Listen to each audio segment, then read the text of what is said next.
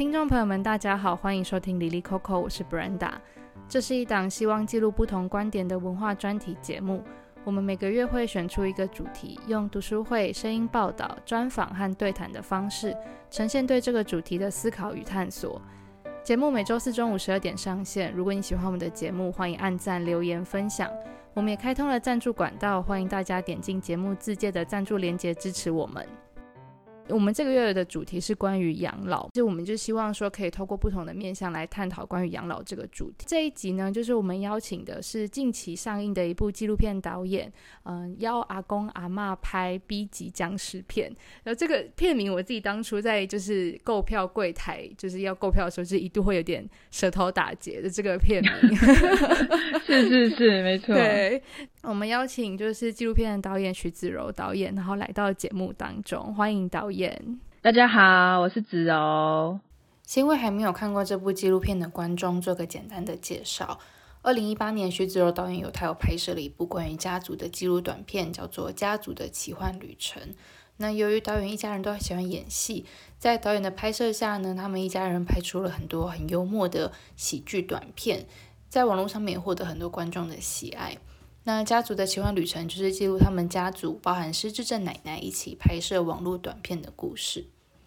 二零二三年的纪录片邀阿公阿嬷拍 B 级僵尸片，则是扩大了创作的规模，记录了导演动员家族和社区一起拍摄记忆战队这个短片的过程。那可以看到奶奶、家人和社区的素人演员们，大家共同投入的经历。那也透过这部片去告诉大家，就是关于失智症的陪伴的重要性。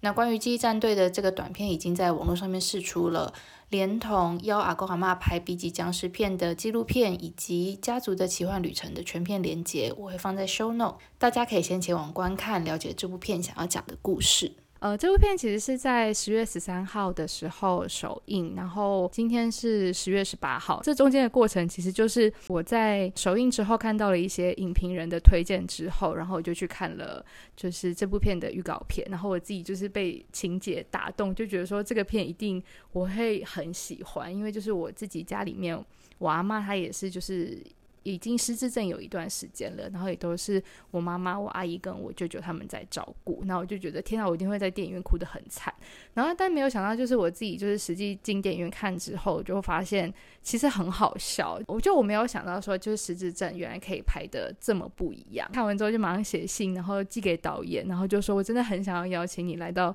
节目当中聊聊。然后导演很快的回复了，所以就有今天的这集节目这样子。最开始就想请问导演，就是说，因为你一开始会拍这部纪录片的最前面，是因为呃，你们一家人就是都有跟着你一起在拍戏，像是你的舅舅、阿姨跟妈妈，他们就是都也很参与投入演戏这个过程。那一部分原因是因为就是你的奶奶就是从小就是会带着他们一起看书、看电影，也就建立起他们自己对表演跟戏剧的热情。那你自己就是对于影像还有说故事的热情又是怎么开始的？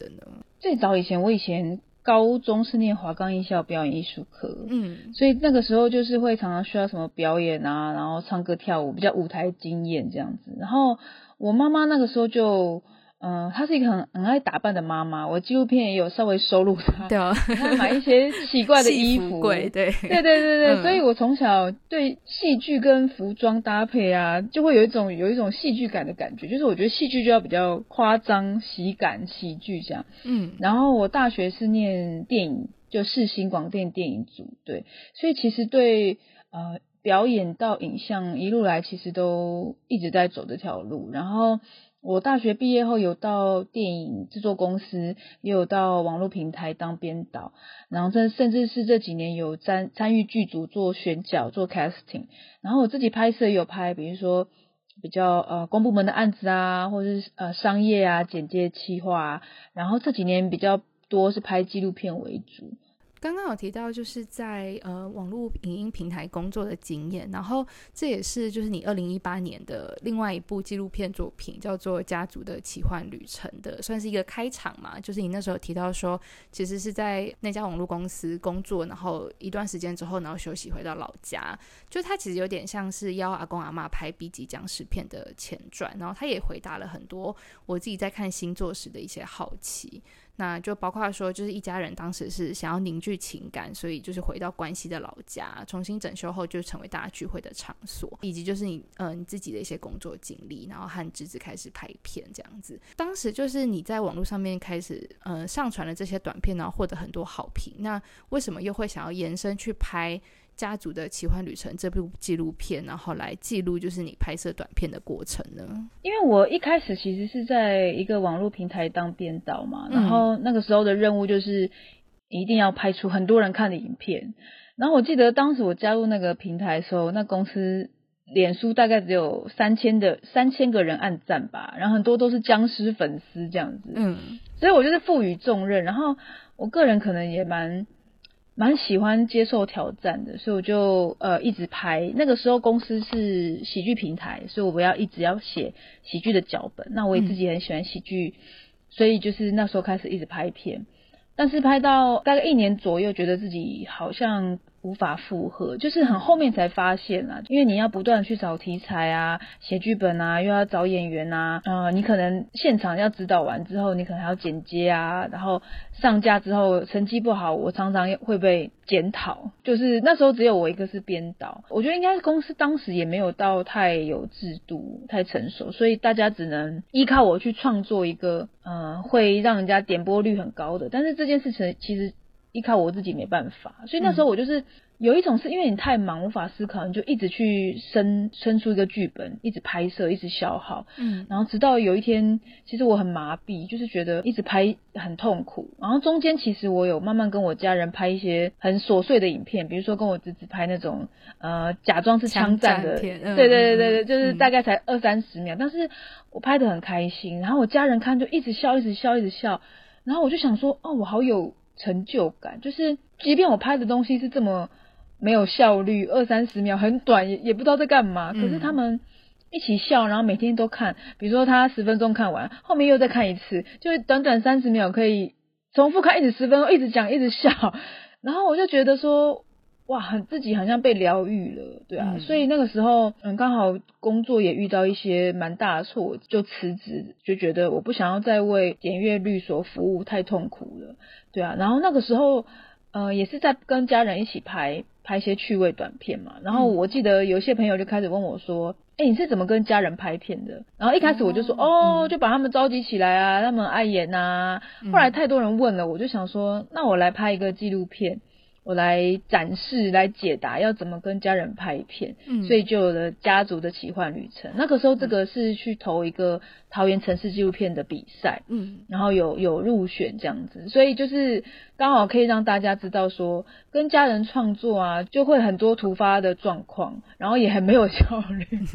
但是但是那个过程就是我会非常的开心，因为其实我离开前一个公司是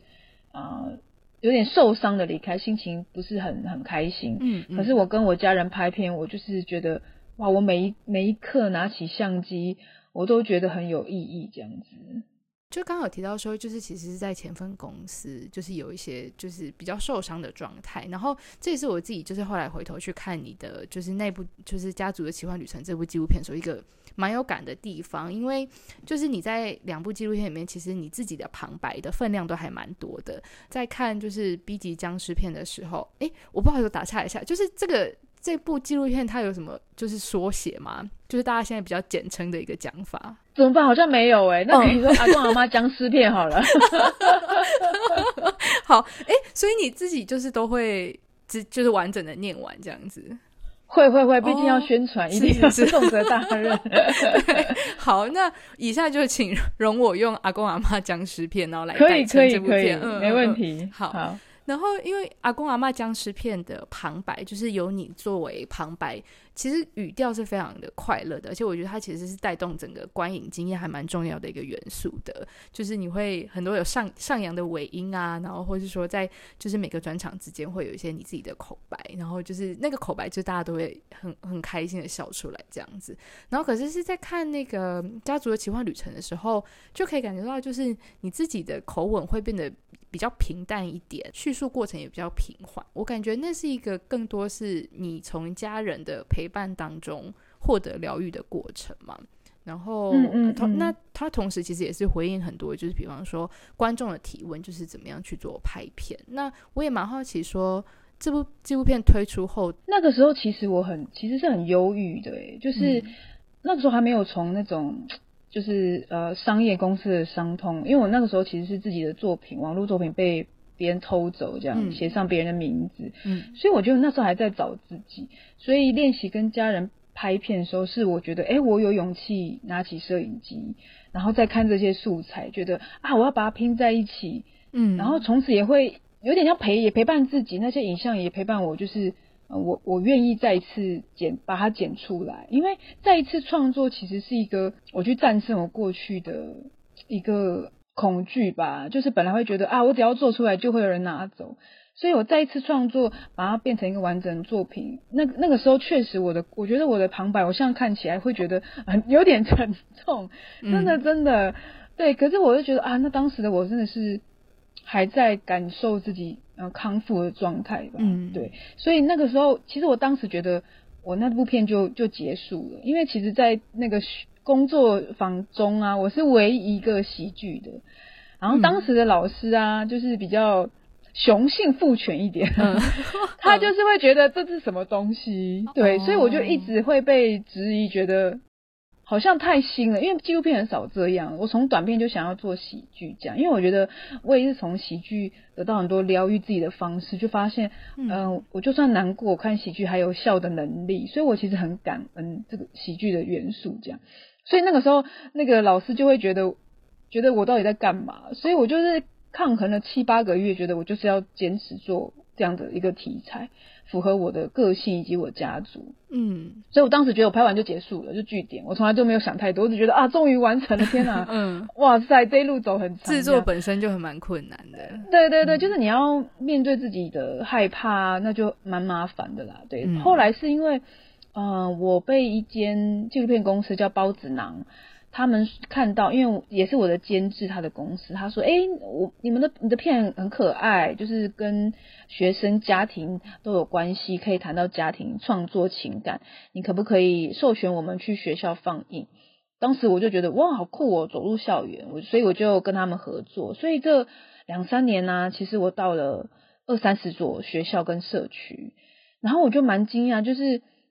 我的片真的带给很大很多人欢乐，就是那个短片，嗯，然后我就觉得好有成就感，然后同时小朋友也知道什么是失智症，然后他会知道说，哎，呃，要多陪阿公阿妈，或是观察爸爸妈妈，就是或者是家庭一起创作的状态，因为我去演讲的时候，其实我会好好好的解释说，嗯、呃，跟家人创作就是会鸡飞狗跳。哦，你还是会吵架，就是吵架归吵架，你还是可以一起创作东西，对啊。所以我那个时候也，后来到现在也是蛮惊讶，觉得哦，可以去持续去巡回，然后有一些很温暖的回馈，对啊，也是我我这其实我当可能是我当年完全无法想象的，嗯嗯嗯。感觉这是一个还蛮疗愈的过程的耶，就是尤其在前期可能也会有比较多质疑或者是受伤的时候，但是后来的一些演讲或者说遇见其他陌生人的过程，其实也得到蛮多蛮好的回馈的。对，所以我两三年有很大的体悟，就是前辈喜欢或是评审喜欢的，不一定是一般平民老百姓喜欢的，有可能那些前辈那些评审是衣食无缺、很高知识分子，他们的。喜怒哀乐也许没有像我们这种市井小民这么的这么的大哈，可能他本身的挫折就比较少，所以我觉得这也是这两三年我慢慢一点一滴去体会，我觉得我应该可以更勇敢，要做出自己的东西，但是我也知道一定会遇到很多质疑这样子。嗯，我觉得包括质疑，或者说，因为后来我看到，因为这部纪录片有上募资嘛，然后当时有提到说，就是其实蛮多人不看好的，但后来其实有顺顺利的。达标，我我自己也在想，就是关于就是做自己作品这件事情，其实还蛮困难的，尤其你做的类型又是比较少见的类型，就是在这个过程当中就慢慢找到自己这样子的过程。对啊，而且尤其我觉得纪录片很多框架，嗯，尤其在台湾，就它框架太多了。第一个，它一定要很严肃；再来是它要非常比较政治正确或意识形态啊，或者很多历史族群的，就它其实在。全世界的一不小心就会开始说教的那种感觉。对对对，他就想要教你，嗯、然后我就觉得，其实可是全全世界的纪录片都有很好玩的，嗯、有疯狂冒险的，就是台湾实在不知道是谁那么喜欢说教，就是想要创作者也很爱说教，所以所以其实就是纪录片我，我我觉得这我一我从投入到现在坚持，我中间还是觉得哇，他实在。蛮蛮旧时代的思维，嗯，就是可能还是有很多创作者有非常棒的想法，但是他不知不觉其实也有可能被呃前辈或是补助的想法给绑架，就是他看到这么多补助都是补助怎样的题材，他当然会往那边走，所以他可能自己的个性、自己的向往、对人生都还没有厘清，就开始拍可以拿到补助，可是不是自己生命的东西，我就觉得那个生命力其实会出不来。嗯，对，这也是我在看就是阿公阿妈僵尸片的时候一个蛮大的感触的，就是这这部片很有能量，就是你自己的口白跟你在影片当中的表现都很有能量。然后我觉得不管是社区还是家人还是奶奶，我觉得大家都是。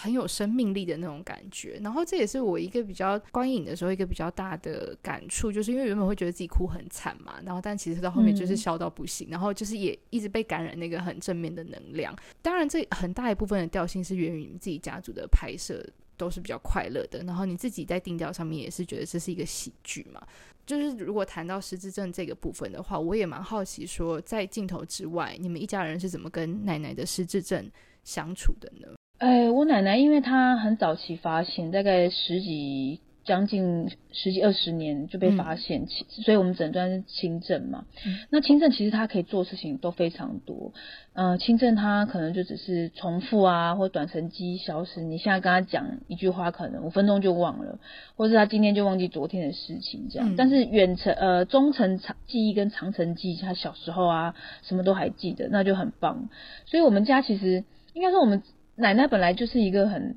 呆萌的人，就是很天真、很乐观。嗯、然后我大舅就是纪录片纪录片里面他的大儿子，他本来就是一个很幽默的人。所以我奶奶不管讲什么，我大舅都会接招，用很好玩的方式跟他聊天。然后我们就会不知不觉觉得这样子很好玩，所以也会跟奶奶这样聊天。比方说，我嗯、呃、前几天大家去映后见见观众，嗯，然后我当时其实想把他安排一场就好，但是又觉得哎呀。其他观众看到他一定很开心，所以我就问奶奶说：“哎，你要不要一起去？”然后大舅也觉得好啊，那就一起去。因为，呃，可能出现的时候讲一下也不用站太久。然后就没想到很多很多观众跟他合照，就照到后来啊，就已经、嗯、已经大家快散了，没有人了嘛。我就跟我奶奶说：“哎、嗯，你还要继续拍吗？”然后我奶奶说：“可以，可以继续。”我说那要到晚上哎，就我们才会这样骗他。他说我可以，我可以。然后我我就我我舅舅就说好啊，那你自己在这边了哈，我们走。我们就会笑。平常就是会这样。开他玩笑，然后他又会蹦出很好玩的话，嗯，对啊，要不然就是他如果说什么，比如说我可以跟观众见面，然后我们也会开玩笑说，哦，你这么厉害哦，我舅舅就会说，哦，好厉害哦，那你要怎么去？你坐公车吗？嗯、就是，然后他就会不讲话，可是有时候会突然大笑这样。我奶奶就是很常被我们逗笑，对啊。嗯、不过我觉得，呃，他因为，嗯，前阵子前两年有生病，所以那个时候其实回来。家里是稍微记不得我们，因为可能是吃药啊，或者是体力有点大大伤嘛，所以那个时候我们是嗯蛮担心他记不得我们，但现在还好，现在都可以记得，对啊，嗯，因为我自己家庭的经验都会让我觉得说，失智症其实是在照顾起来会比较辛苦的一些一部分这样子，当然就他还是会有嗯、你提到的他一些比较积极或者说比较。嗯，大家可以比较轻松看待的部分，但以你自己来说，你会觉得就是会有辛苦的时候吗？我觉得大我大舅比较辛苦，因为他是主要照顾者。嗯，但是只是奶奶她生病回来比较不能自己洗澡的时候，她需要去去帮忙。嗯，那、啊、现在洗澡也会，她也会帮她，因为怕她跌倒嘛。因为他毕竟她现在已经九十六岁了，对，虚岁九十七岁。对，辛苦的地方我觉得倒是还好，因为嗯，比如说奶奶会短期记忆消失，比较会重复嘛，可能一个问题问你很多次，但我大舅总是会。很幽默的跟他应对。比方说他他，我就问他有没有吃饭，吃吃过饭了吗？他就会说我不知道诶，他就问我大舅说，我有吃饭吗？嗯，然后大舅可能就现场再盛一碗饭给他，他说来你吃，然后我我奶奶就说哦，我好像吃过了。嗯，对，所以我觉得好像就还好诶，要不然就是他说没吃过，我就会开玩笑说好啊，那我们等下叫披萨。然后他就会说我不吃披萨的，所以这话题就可以结束，你知道吗？嗯，对，我们就会反反复复变出一堆也是奇怪的对话跟他玩这样。嗯嗯嗯，对，对，因为我觉得通常难的地方也是难在于这个反反复复的过程，就是会觉得说，诶、嗯嗯嗯嗯，已经讲过了，为什么还会再讲？但是对你们来说，这反而是一个有点像是那个日本，我我知道这样比喻可能没有很精准，但其实让我想要说，在日本的那种搞笑里面，就比方说。呃，那种两个人的搞笑里面，他的笑点就在于，就是你要一直重复，就是对对对对对，是是是是是，对。那然后每次的反应好像一样，但又不太一样的那个过程，然后观众觉得那个笑点就是在这个过程当中被累积起来。对，所以我觉得我我在拍我大舅跟我奶奶相处，还有我们家，我觉得最大的是，我想展示那种戏剧的魅力。嗯，但是大家也不一定一定要念戏剧，它就是你生活上有创意。然后你你时时刻刻脑子都会动，觉得诶，就是他讲了什么，我们在回什么，嗯，对，所以我觉得是，我觉得这是一个很很棒的一个方式啊，因为他也不需要昂贵的辅具，或是你要有什么医学背景，就是你要对、嗯、对创意故事很喜欢动脑，就就可以跟他们相处这样。而且这个从心态上就蛮不一样的，就是我要怎么样回应来逗笑别人的这件事情，跟我要怎么就是单纯的就是把这个问题解决掉，就是这个心态完全不一样。而且我觉得不管是对自己还是对对方来说，都是一个蛮好的刺激的。是对，因为对应该说对长辈或失智症患者，他们其实。呃，老实说就是生病了，然后你不能一直叫他们在正常的逻辑上，嗯，就是你你要进到他的世界，或者是你一直跟他纠正说不是不是，我觉得照顾者会非常辛苦。那其实这个辛苦就来自大家没有用转念的方式跟他相处了，嗯，然后这个有点像硬碰硬，硬跟他硬一直跟他讲对的话，就是其实就是两败俱伤了，嗯，然后失智症患者其实也感受到。你对他很很失望，他也会不想要应对，然后就失去互动的可能性。这样哦，这个对这个其实是我当下没有感受到，但是刚刚这样听你分享的时候，我自己也会觉得说，这确实是一个嗯，比方说，因为我自己也肯定会有陪伴我阿妈的时候，然后这可能就是一个可以实践的或者说尝试的一个方法，就是让自己换一个角度去想，比方说来来回回的对话这件事情。嗯嗯嗯，没错，对。嗯，因为这部纪录片它其实它也是在讲陪伴嘛，然后表面上我们看到的是，就是你和你的家人以及就是整个社区大家一起去拍摄短片记忆战队的这个过程，那它的内在也在说明就是失智症跟陪伴的重要性。你自己会怎么去理解说像这样子去陪伴的重要性跟意义呢？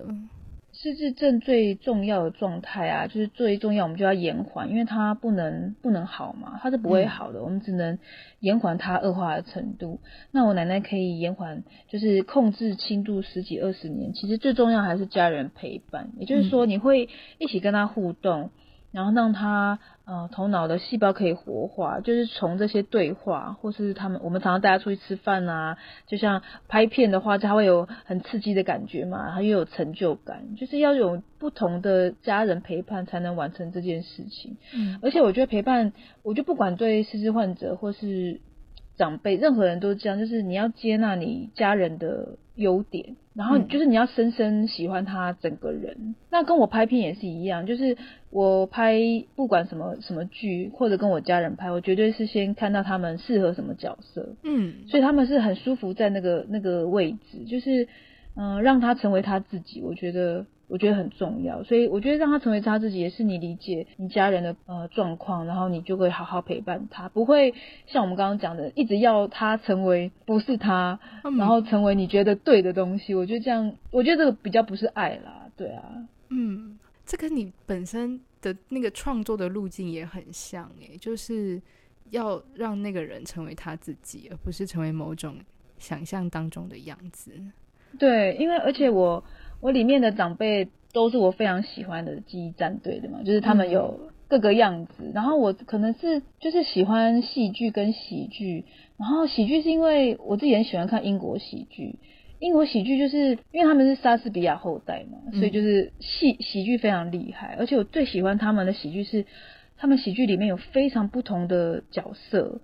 有年轻的，有长辈，嗯，有小孩，有孕妇啊，或者是有啊一些。能坐轮椅的啊演员，或者是有高矮胖瘦、有秃头的，就是他会告诉你，这就是社会我们的地球有的人类的样子。然后我就觉得那个很温暖，因为他们都长得像自己样子，然后讲出很适合他的话，然后产生一个喜剧，我觉得非常可爱。不过亚洲还是比较喜欢那个人漂漂亮亮。他还是有一个框架在，对，然后所以我在找我的喜剧演员，或者是我跟家人拍片，我就全然觉得哇，他们太棒了，他们就像他们自己，然后我也会找出适合他们的的的一些 idea，然后融入他们的个性，为他们写出脚本这样。嗯嗯，这样我自己有一个蛮好奇，就是在实作的部分，就是说如果每个人都是每个人，但是他不一定那么好笑的话。那要怎么样让他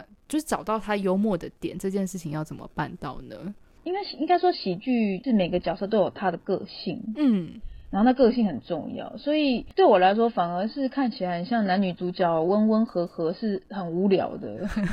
对，嗯，对，所以所以我觉得其实每个人都有他的个性，我只要观察说，诶，他可能是安静的，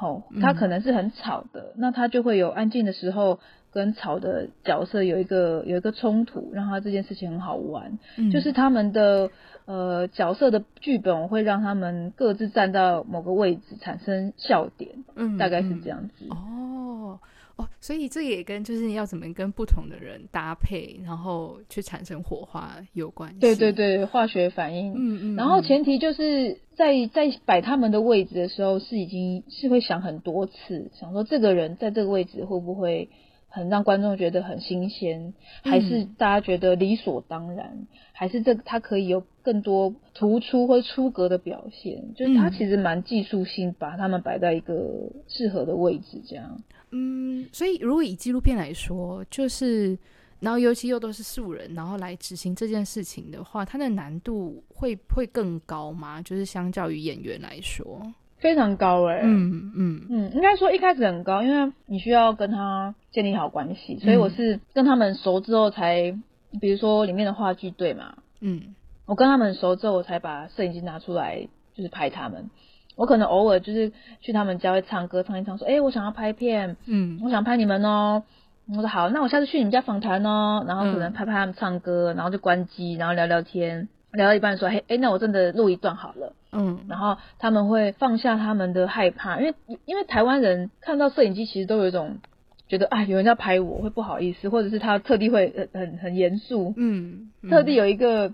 另外的样子，对，然后因为我自己不喜欢他们成不喜欢他们没有成为自己，就是我就觉得，哎，他怎么好像有点拘束，所以我在镜头前大家看到了他们这么放松。这都是因为我前面就是跟他们相处一阵子，才、嗯、才把摄影机打开。嗯，然后呃比较困难是因为纪录片是熟了之后，我怎么拍都可以嘛，因为他就是熟悉我，所以他就算我开机，他会觉得好像没有摄影机就在对我讲话。嗯，就是很放松。那难的是地方是拍剧中剧，就是里面的记忆战队，因为他们还是不大理解。拍片的剧情片的内容，比如说几点到啊，要穿什么衣服啊，对，然后下一场跟下一场没有连接啊，现在要拍什么，它会比较复杂，嗯，所以其实困难的点是我在拍剧中剧记忆战队这个很认真的喜剧的时候，他们会一直不断在我旁边 吵我，因为他们他们很习惯摄影机的，他们觉得说，哎、欸。反正我在的地方就是我啊，就可以跟我讲话，呃、因为我平常也是拿摄影机跟他们聊天嘛。对，所以我在拍剧中剧的时候，就会演员就过来会说：“哎、欸，我等一下要念什么？”可是我在拍别人这样，或者说：“子柔子柔，我等一下穿什么？”嗯，子柔子柔，我们等一下去唱歌。然后我就会不讲话，说：“等我一下，我现在旁边。”他说：“哦哦哦，拍片了，好好好。” 哎呀，就是因为因为太素了，太素了。然后其实拍剧中剧的那三天，我真的超级忙。嗯，比如说在当天就会接不完电话，因为这些长辈演员就是因为这充其量最后结果是一个纪录片嘛，嗯，所以他们会觉得说，哎、欸，什么事都找我，因为呃，联络演员全部都是我联络，所以我会说，比如说黑战士德哥明天要带黑色衣服到哪里哪里，你的台词是什么？记得要看哪一场，嗯，都是我讲，联络他们或赖打电话，因为呃，我是希望他们听到我的声音在。面对未呃明天的拍摄会很放松。如果是一个工作人员不认识他，他可能觉得哎呦就会少了那个情感就断了，太正式。所以我就是嗯，对对对对对，所以都是我自己联络这样，所以我就接不完电话，就是他们说哎、欸、你说在那里是哪里，就一定你知道你知道长辈吗？一定会哦真的是问，一定而且一定要打电话问，对，要打电话问。就是一定要就是打断你思绪，然后我还记得蓝战士，因为他就是很爱打电话的一个大哥，我那时候就就。前一天就跟他说，我跟你讲完了，你明天千万不可以打给打给我，不不准你打给我。嗯，所以他终于顺利到片场之后，他就跟别的演员抱怨说，他他有规定我不要打给他，害我都不敢打。我说很好很好，我今天太忙，我就接不到你的电话。就是对于这个联络上啊，我会其实是。蛮焦虑，而且又蛮繁琐的这样。嗯嗯，对。其实我自己想象，就比方说，就是演员，或者说就你拍摄的对象，他们可能也不一定分得清楚，现在到底是在拍哪一个环节，就是现在到底在拍纪录片，还是在在拍短片这样子。对对对，所以有时候我因为我拍纪录片跟剧情片的。态度其实不大一样，纪录片我就会等他们，嗯、他们怎么样怎么样都可以这样子。然后，可是剧情片就是因为它蛮有压力，它有剧组啊、钱啊、预算啊、工作人员的工作时数啊，所以我其实蛮紧绷的。嗯，所以我有感觉到他们会说现在要干嘛，现在要干嘛。但是因为我家人都太常跟我拍片，他们就很 free，就说啊，不要紧张啦，就照着念啊，嗯、他们就会指导他这样，比素人再更专业一点的演员。对对对对对对对，没错，嗯。对，片中其实也有看到，就是在拍短片的那个阶段的时候，就其实态度比较严肃嘛。然后包括就是有人 line 的声音突然响起来的时候，就是也要真的，我跟你讲，确认这样。哦，真的头痛。就是我也是跟大家展示一个，就是、嗯、跟长辈拍片就是会有这个状况。嗯，对。但是、嗯、但是因为没有办法，就是我自己也是一直觉得我还是想要跟在地的呃认识的演员一起，所以他还是会有很多比较。一一般剧组可能比较难发生的事情，确实，嗯嗯嗯，哦，你自己怎么去调整这个心情呢？就是以那三天来说，就是两边都要兼顾嘛。我觉得我那三天其实蛮焦虑的，因为第一个就是很怕拍不完，嗯、然后第二个就是只要一延长啊，就会天色啊什么都会改变。对，对，可是我那时候告诉我自己的状况是，呃，这这最中间最重要的还是要成为一个好的纪录片。嗯，然后就跟我跟家人拍片一样，就是他不管怎么样都会是一个可能是及格。哦，会是我一个很大的回忆，所以我就会觉得剧中剧反而对我来说是好，那它就是一个很像是工作的工作，可是中间的纪录片才是我呃我最挂念的东西，嗯，所以反而这样子心情会比较放松。比如说突然变身腰带中间还断掉，我就跟摄影师说 来拍它，拍变身腰带，就我可以瞬间转换。嗯，如果单纯是剧情片，就会觉得哦我的天哪，我腰带坏了，完蛋了。可是是因为纪录片，我就觉得。啊，不管发生什么事情，它都是一个故事的一个点，我都很敞开的去去迎接它，这样。就是目标很明确的时候，其实这些东西它都都都比较能够去消化。我觉得是诶，就是你有一个大的向往去观看，其他东西你都觉得，嗯，嗯，那个可能不痛不痒，那个可能经过一点点就好，没关系，因为我们还有。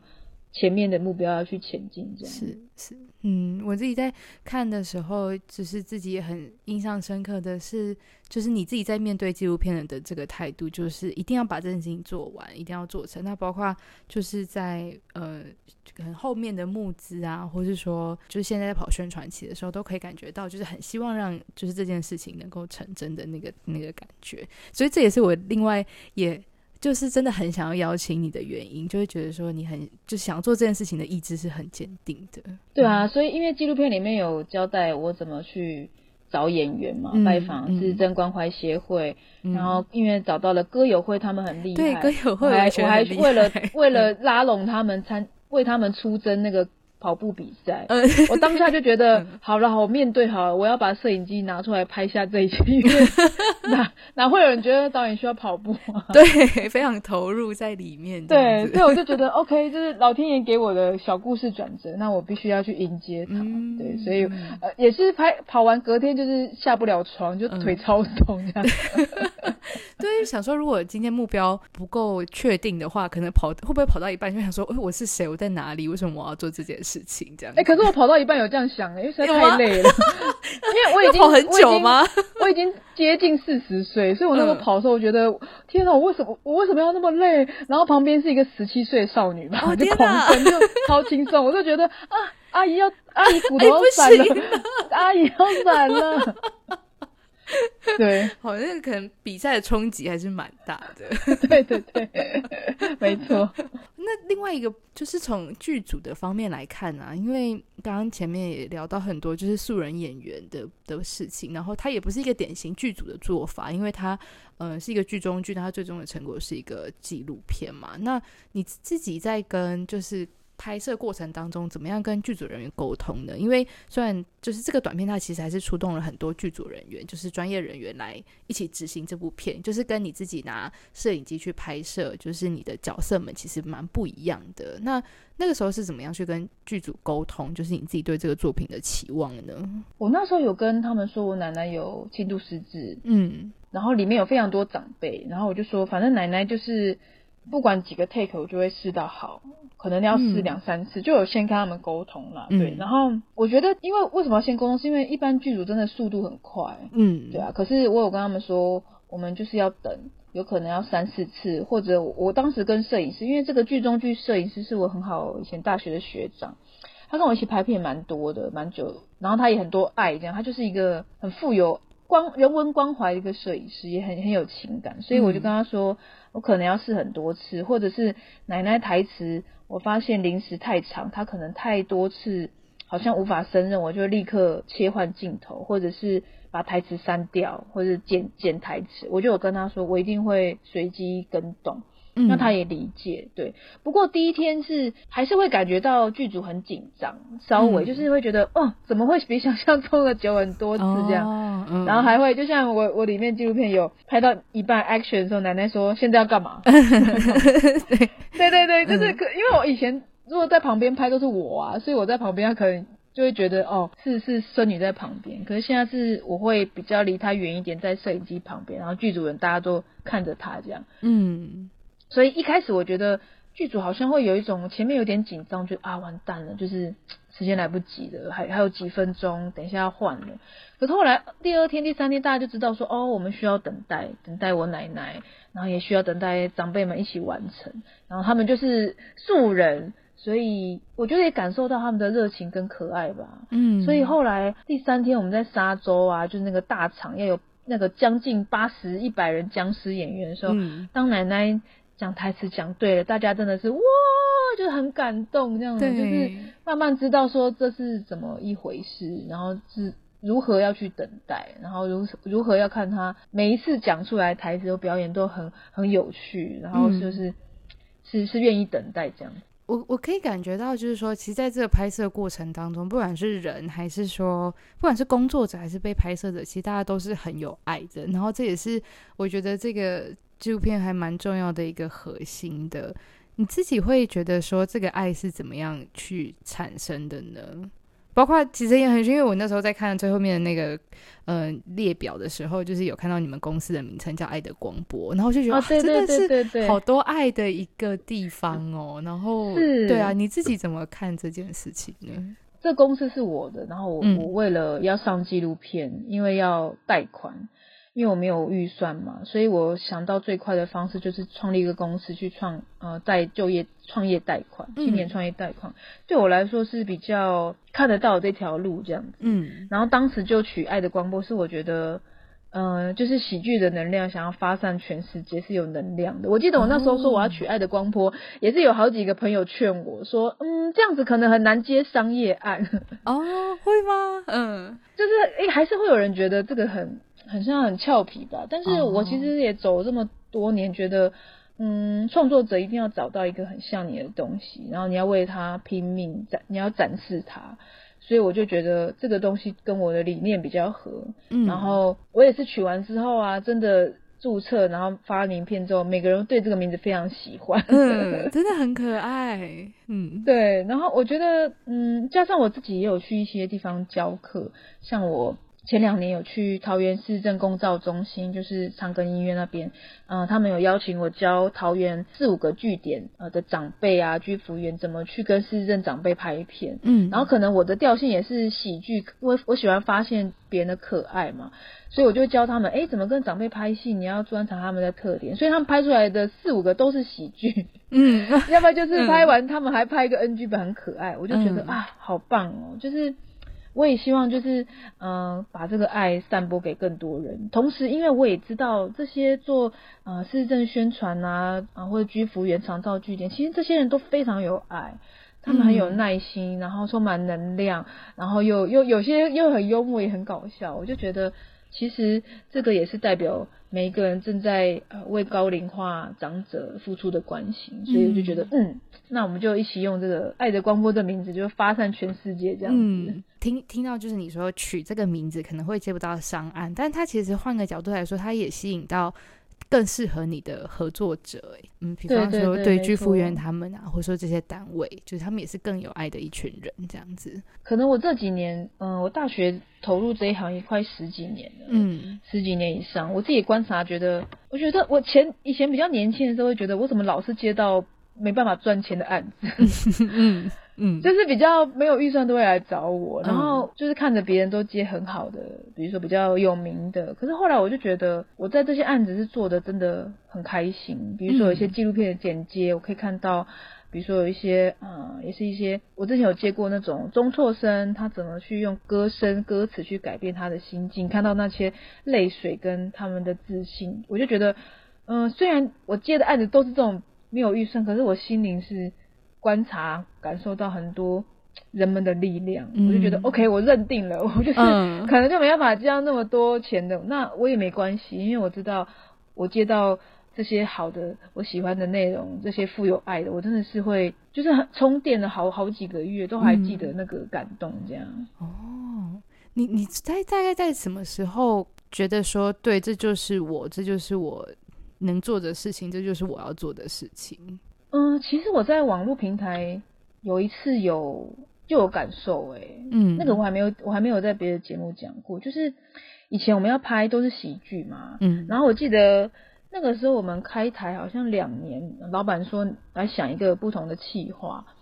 然后我就说那我们就找脱口秀演员在台北桥下红绿灯讲笑话给摩托车骑士听，嗯，在红绿灯的时候，然后听起来就蛮普通的嘛。然后我自己觉得蛮好笑的，啊，我自己觉得蛮好笑，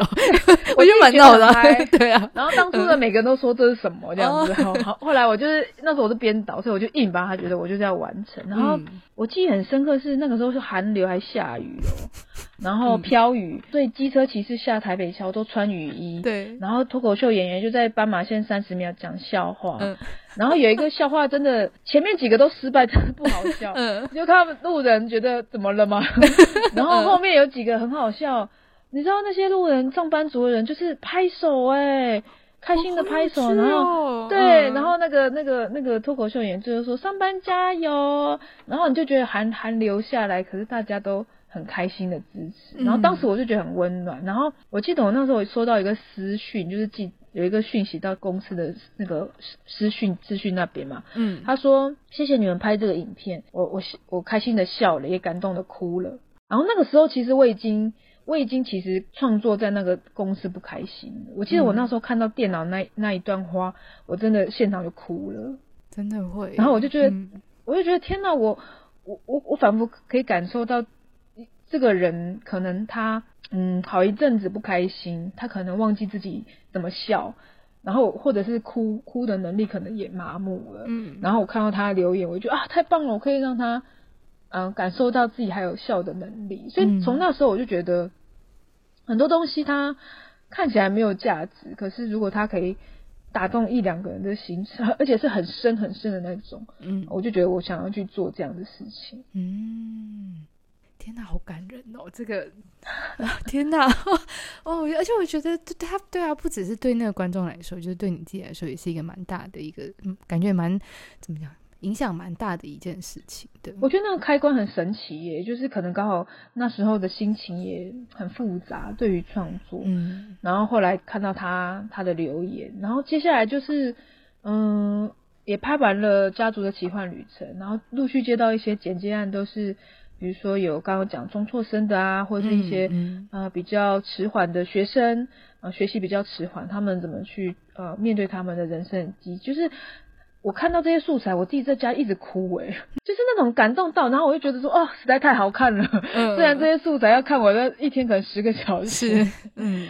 但是我就觉得我自己充满了电，然后那种充满电的感觉是就可遇不可求的。嗯，对。那我之后也会拍一些看似呃预算还 OK 比较正常的，嗯、就是比较呃无聊的，就是会觉得哦我的天哪，我就没有被充电到，还要、嗯、还要处理这么久。对，嗯、所以其实慢慢就我觉得蛮能感受自己对一个题材那种。心有灵犀的感觉，嗯，就蛮明显的这样、嗯。自己有感的时候，自己最知道。对对，嗯。我刚刚还有另外一个问题是，就是我们自己现在，或是说现在台面上看到的很多关于喜剧的类型，其实比较多都还是。嗯，怎么说呢？比较讽刺型的，或是说，比方说像一些火烤大会之类的，嗯、就是我觉得大家现在现在认识喜剧的形态，可能比较像是这样子。然后，嗯，嗯，跟你自己提到的，就是喜剧是爱，喜剧是可爱，其实是一个蛮不一样的方向的。嗯嗯嗯。嗯，当时会觉得说要去推这件事情会有点困难吗？会不会觉得大家可能会不太理解？嗯。我觉得在体制内很很难推耶。我自己其实还有去其他地方报告，就是我因为那个我的纪录片需要很多资金嘛，嗯，所以我投很多比赛啊，不管是政府部门或者是地方企业的，就是那些人都对我的片是蛮冷淡的，我不得不说，嗯，有些人我觉得对于我的片会感到热切，可能他本身就在做创作，或是做社区营造啊，地方接触很多人，他会知道说。哇，这个是很全新的方式，嗯，可是没有在做这些的人就会觉得说，这到底是什么？嗯，然后很像在开玩笑，嗯，就是不大能理解，对啊。然后其实蛮多我接触过的单位，在我提案的时候是一开始都连开会或见面都没办法见到面，嗯，就是我觉得想要洽询合作，嗯，可是后来看到我的片之后，就完全就是非常感动，就是差很多。可是我自己内心会觉得说。就是人类的共感其实没有办法，就是想象力也是蛮有限制。就是如果他能够马上有能力想象，那就是他对人类世界比较有感触。那如果他没办法想象，那就是没有办法，他只能看到你做完成。所以我觉得一路上是我就是拼了命，觉得说一定有很多人一定要等我看完才知道我在做什么。我真的讲到讲到嘴都嘴巴都累了，我怎么讲说呃这个是一个拍摄剧中剧的过程，我带领奶奶家族一起，然后怎样怎样，我就算讲的很完整，评审都会说我不知道你要拍什么，嗯，或者说你这个在展示失智症有没有什么辛苦的地方？就算我说我想要展示失智症，他有能力做很多事情，用喜剧方式，就是怎么讲我都觉得，为什么我我明明就在讲国语，为什么他们觉得我在讲西班牙文呢？我觉得也是因为这样很不顺，我的个性可能就会，嗯，虽然真的很挫折，有时候也会半夜会突然想哭，觉得怎么这么难，可是隔天或隔两天觉得。我会有一种不服输吧，觉得我就是要把它拍出来给你们看，让你们知道，你们终于这么久才知道你们你们我在讲什么，那就是你们绘本会跟不够。我刚刚讲来讲有点那个触发我自己，就是以前在接一些案子的时候，也会遇到这种状况，就是就是那个提案，就是永远都是要做到很像很接近成品的时候，他们才能够理解。对啊，其实其实就是那个。那个人他的想象力跟执行力不够，因为可能是我以前就在念表演，所以我手作能力是一直被训练。比如说要做什么，我就会觉得说，哦，你要准备什么纸，然后可能什么什么呃补土啊，干嘛干嘛，就是那些材质我都可以零到呃无到有。我觉得这些过程很自然，就是要这样子。可是你突然跟一个每天只只在念书念理论说我要做什么，他就觉得啊，那步骤是什么啊？他们就会很害怕，因为他们。没有想象力，也没有执行力，也没有手工的那种过程，所以他只用念书的话，他真的会，他真的会觉得我 我在乱搞。而且我其实，嗯、我其实很多人呢、啊，我比如说我谈一些合作或是呃赞助，有些人不大听我要拍什么，我不大听我的故事，直接问我说，你有没有找基金会拍？你是找谁拍？我说我拍我家人。嗯、他说你背后没有基金会。我说对。他说他们就会说，那你要怎么找其他演员？我就说我会一个一个团体问。那纪录片，我的纪录片有趣的地方就是，也许我失败，我再去问另外一个，这个过程也很重要。嗯。可是那些评审就会真的很恐慌哦，会觉得什么？他会觉得说你你怎么可能会完成？会仿佛会觉得我是那种 呃拿到补助会不开玩一样。对对对，他们就很害怕，所以当 他们就不给我。天哪！哦，我其实完全可以想象，所以我一路上都会觉得，到底、嗯、你们就是他们就真的是可能就比较没有想象力，然后来我就释怀了。我觉得、嗯、啊，这这种如果我再跟他讲八个小时，他也会很恐慌，说什么你在说什么？开玩笑的吧？你会骗我们钱吧？这样子，那你会做不出来吧？对对对对，我觉得对对对、嗯、哦，真的真的都会是这样。我觉得一部分原因也是因为他们可能 always 看到的都是那个最终的东西，他们其实从来没有参与过那个制作过程，啊、就是没错没错，他们没有经过那个后中间协调，然后平衡所有资源的那个过程，所以就才会变成这个样子。对，对，对，对，对，真的很辛苦的这个制作过程，这样子。对。嗯最后，其实我有一个想要问导演的地方，我自己个人很在意的一个一小段剧情是，嗯，前面有一段是剪接到，就是说你问奶奶是什么名字，然后她一直答不出来，到纪录片的最后面的时候，就又就是接续了前面这个询问的影片，然后。奶奶就说啊，自己叫做钟景妹，因为我我自己刚刚前面有分享过，我阿妈她也是有失智症，所以每当我妈妈、我阿姨或我舅舅问她说你是谁，你是谁，她是谁的时候，就我阿妈她都会很不好意思的说，就她她不知道啊，不在这样子。然后我有时候在旁边看的时候，都觉得说，为什么要一直问他？他这样子很困扰，他已经露出了困扰的表情了，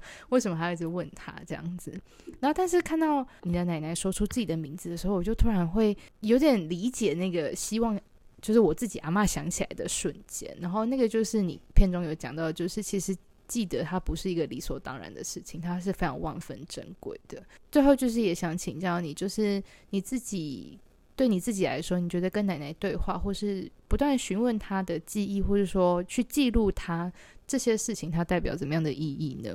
我自己会觉得说，今天我去上一个呃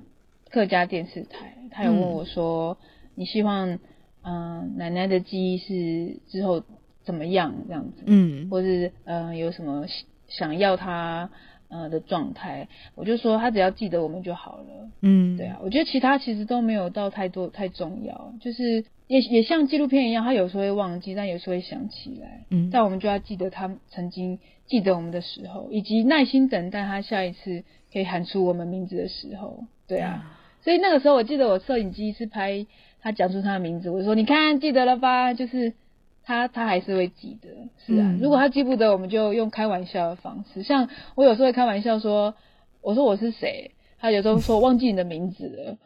然后我就说，我就会掰说我是什么，比如说张惠妹啊，